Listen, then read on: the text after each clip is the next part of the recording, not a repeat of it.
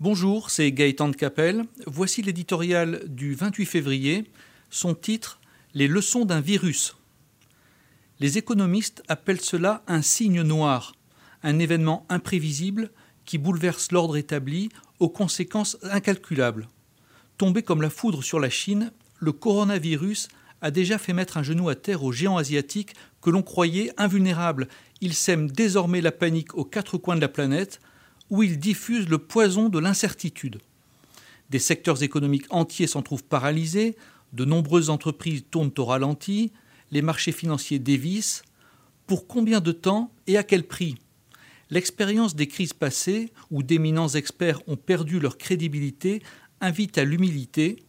Personne à ce jour ne peut prédire, même approximativement, la durée et le coût final de cette pandémie. Ce que l'on peut en revanche déjà mesurer, c'est notre extraordinaire vulnérabilité à la Chine, devenue en quelques décennies le poumon de l'économie mondialisée.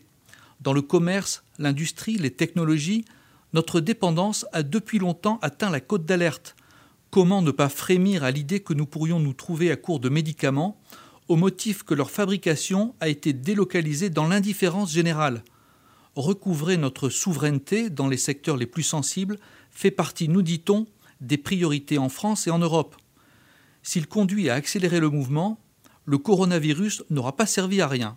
Peut-on pour autant décréter la démondialisation à laquelle rêvent certains à haute voix? C'est un doux fantasme. Dans notre monde interconnecté, les échanges internationaux conditionnent la vie quotidienne, les loisirs, les équipements, les constructions, les transports et bien d'autres choses encore. Ils assurent aussi le succès du Made in France dont profitent nos entreprises.